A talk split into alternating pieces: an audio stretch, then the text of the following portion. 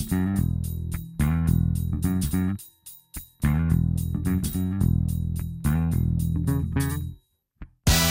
Mas há uma longa tradição de acordo com a qual uh, Aristóteles teria sido preceptor de Alexandre, seja isso o que for, não é? Porque nós não sabemos exatamente. Poderá haver algum problema nessa lenda apenas pelo seguinte: é porque hum, a cronologia diria que Aristóteles teria sido preceptor de Alexandre numa idade em que Alexandre já seria, aos critérios da época, adulto, com cerca de 16 anos. E é, é difícil imaginar como é que, enfim, um putativo monarca, não é um Sim. herdeiro do trono, naquela idade ainda estaria a aprender com um filósofo. Mas a verdade é que a tradição diz isso. Estamos com o professor António Pedro Mesquita, ele é professor catedrático da Faculdade de Letras da Universidade de Lisboa, investigador em filosofia antiga, Aristóteles e Platão, tem vasta obra publicada também na área do pensamento político português e sobre Aristóteles, e é sobre este filósofo grego que vamos falar, tem vindo a coordenar a tradução para a língua portuguesa das várias obras atribuídas a Aristóteles, filósofo grego do século IV a.C.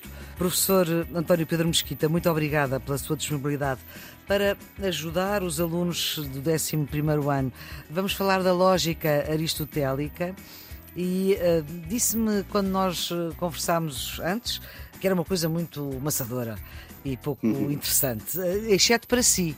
Gostava de lhe perguntar como é que, enfim, como é que a quer apresentar, como é que a pode caracterizar, como é que podemos começar a falar de Aristóteles nesta, nesta nossa conversa. Muito bem, olha, em primeiro lugar, boa tarde e muito obrigado por me ter convidado para estar aqui. Professor António Pedro Mesquita, eu li que Kant dizia uhum. que em dois mil anos de história pouco se avançou mais do que Aristóteles tinha avançado uh, no que uh, a lógica diz respeito. Pois, um, é, num certo sentido, era verdade no tempo de Kant. Kant Eu digo, mesmo, mesmo assim, num certo sentido. Portanto, nós não podemos dizer, claro que naturalmente os grandes filósofos, e Kant era um grande filósofo, também se enganam. Portanto, há casos em que seguramente se poderia dizer, olha, ele enganou-se. Mas não, neste caso não, não, não é propriamente falso o que ele estava a dizer porque o Kant, no século XVIII, estava a falar de uma, de uma longa tradição que realmente provinha de Aristóteles, na qual tinha havido contributos, mas que não tinham alterado substancialmente nem desfigurado aquilo que vinha de Aristóteles. Curiosamente, não muito depois de Kant ter desaparecido, no, mesmo no início do século XIX, hum. uh, houve uma verdadeira revolução na lógica e, portanto, o, no final claro. do século em que ele morreu já não se poderia dizer tal coisa. Uhum. Já de maneira nenhuma se podia dizer qualquer coisa. No tempo de Kant poder-se dizer. Mas com uhum. esta nota em todo caso, e o Kant, que era um professor de filosofia e um bom professor de filosofia, e conhecia muito bem os clássicos, sabia disso, mas enfim, nessa afirmação não, não achou relevante falar sobre isso. É que, ao lado da lógica aristotélica, o, a antiguidade conheceu uma outra lógica muito relevante também, mas que acabou por ser como que dominada pela sombra, pela sombra enorme da, da lógica aristotélica, que é a lógica estoica. Só que a hum. lógica estoica não teve a fortuna, a, a long não teve a fortuna que teve a lógica aristotélica. A fortuna Portanto, quer dizer, nem sequer teve sorte, não é? Nem sequer teve... Não teve sorte, exatamente. Exatamente. Sim. Acabou por não ter, depois, a partir da, enfim, do final da Antiguidade e Idade Média, quando se falava em lógica, pensava-se na lógica silogística de Aristóteles, uhum. não já dos contributos lógicos dos estoicos. Mas, oh, professor, se eu lhe perguntar se calhar é uma pergunta que pode não fazer sentido, e se não fizer sentido, diga-me e eu retiro-a imediatamente. Uhum. Mas se eu lhe perguntar que mundo é que existiria se não tivesse existido um Aristóteles, o que é que me respondia? É, é uma pergunta ótima, é ao contrário. É, ah. é, uma, é, uma, chamada pergunta contrafactual. Isto é, é preciso imaginar o que seria o mundo se não tivesse existido Sim. Aristóteles. Eu confesso, eu, eu acho que a pergunta é para ótima. Para si era terrível, confesso. Ah, é, sim, num certo sentido. Era uma parte dizer, da sua vida mas, que, não, que não era. Eu tenho, digamos, eu tenho o atrevimento de dizer que teria feito outra coisa qualquer. Claro, Imagino que teria feito outra coisa qualquer. Mas se calhar menos interessante, não sei. Mas é, é uma pergunta ótima. Isto faz-me lembrar um outro filósofo contemporâneo, há uma certa ocasião, que diz o seguinte, que é, eh, acerca de qualquer outra pergunta, diz assim, olha, é uma ótima pergunta e parte do mérito dessa pergunta é que permite uma ótima resposta. Mas neste caso não é assim, a sua pergunta é ótima, mas eu não lhe consigo dar uma ótima resposta. Diria que Aristóteles está de tal maneira enraizado, sobretudo no mundo ocidental, evidentemente uhum. não, podemos, não podemos generalizar à escala global, embora, enfim, com a globalização, evidentemente, cada vez mais isso vai acontecendo. Mas uh, Aristóteles está de tal maneira enraizado na cultura ocidental que eu acho rigorosamente inimaginável e não, é, não, sei, não julgo que seja uma limitação minha. É, é mesmo impossível imaginar o que seria o mundo se Aristóteles não tivesse existido. Porque, inclusivamente, Aristóteles está presente na nossa própria linguagem cotidiana. palavras como, por exemplo, tão simples como substância, essência, dizer que qualquer coisa é potencialmente assim, não é?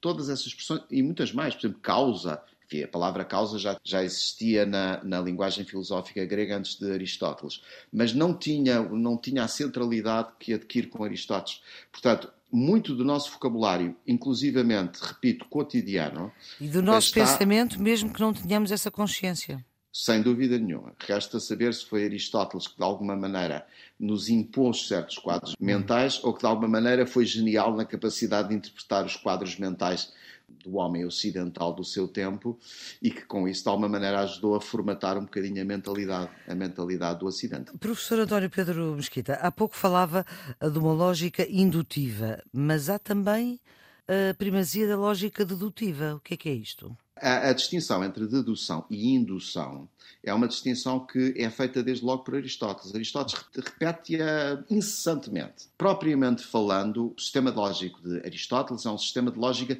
dedutiva, porque os silogismos são deduções. Uhum. E, aliás, alguns tradutores do século XX, inclusivamente, até acharam que se traduziria melhor silogismo, perdão, silogismos, a palavra grega correspondente, por dedução porque de facto silogismo é mais uma transliteração do que uma tradução. É, é uma maneira de transportarmos a palavra grega para dentro da nossa própria língua, não é? Mas de facto um silogismo é uma dedução, isto é, tem determinadas premissas, tem um modo argumentativo que é válido, isto é, que garante apenas pela sua forma que se as premissas forem verdadeiras, então a conclusão também é necessariamente verdadeira, e isto é o que faz precisamente uma dedução.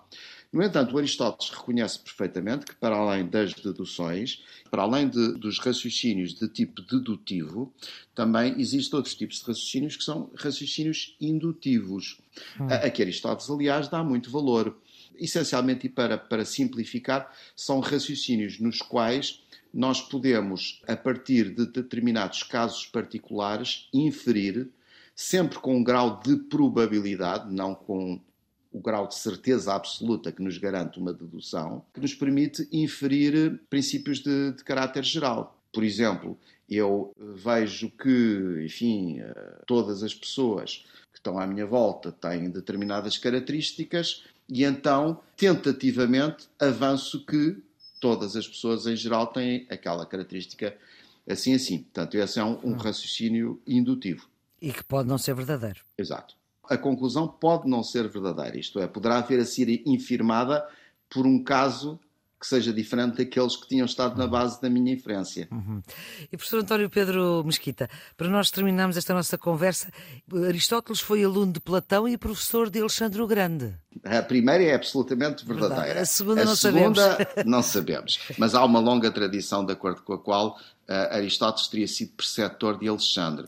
Seja isso o que for, não é? Porque nós não sabemos exatamente. Poderá haver algum problema nessa lenda apenas pelo seguinte: é porque hum, a cronologia diria que Aristóteles teria sido preceptor de Alexandre numa idade em que Alexandre já seria, aos critérios da época, adulto, com cerca de 16 anos. E é, é difícil imaginar como é que, enfim, um putativo monarca, não é um Sim. herdeiro do trono, naquela idade ainda estaria a aprender com um filósofo. Mas a verdade é que a tradição diz isso. A verdade é que a tradição diz isso. E a verdade também é que os filósofos gregos, atenienses em particular daquela época, e não apenas Aristóteles, os próprios dos filósofos do círculo platónico, tinham uma ligação forte com a corte da Macedónia. Alguma relação haveria, com certeza. Que foi discípulo de Platão, isso aí não há, não há dúvida nenhuma. E isso é muito curioso porque de facto Aristóteles e Platão, embora partilhem naturalmente conceitos e inclusivamente ideias, são filósofos de tipos muito diferentes. E até podemos dizer que em certos aspectos centrais do seu pensamento defendem doutrinas completamente opostas. Por isso, isso é muito curioso e é uma boa homenagem à liberdade de pensamento entre os, entre os filósofos gregos. Foi possível que um filósofo com um determinado pensamento próprio muito forte, como Platão, tenha dado origem, num certo sentido, portanto, tenha permitido que florescesse na sua escola um filósofo com um pensamento tão diferente tão grande ou maior do foi que Aristóteles.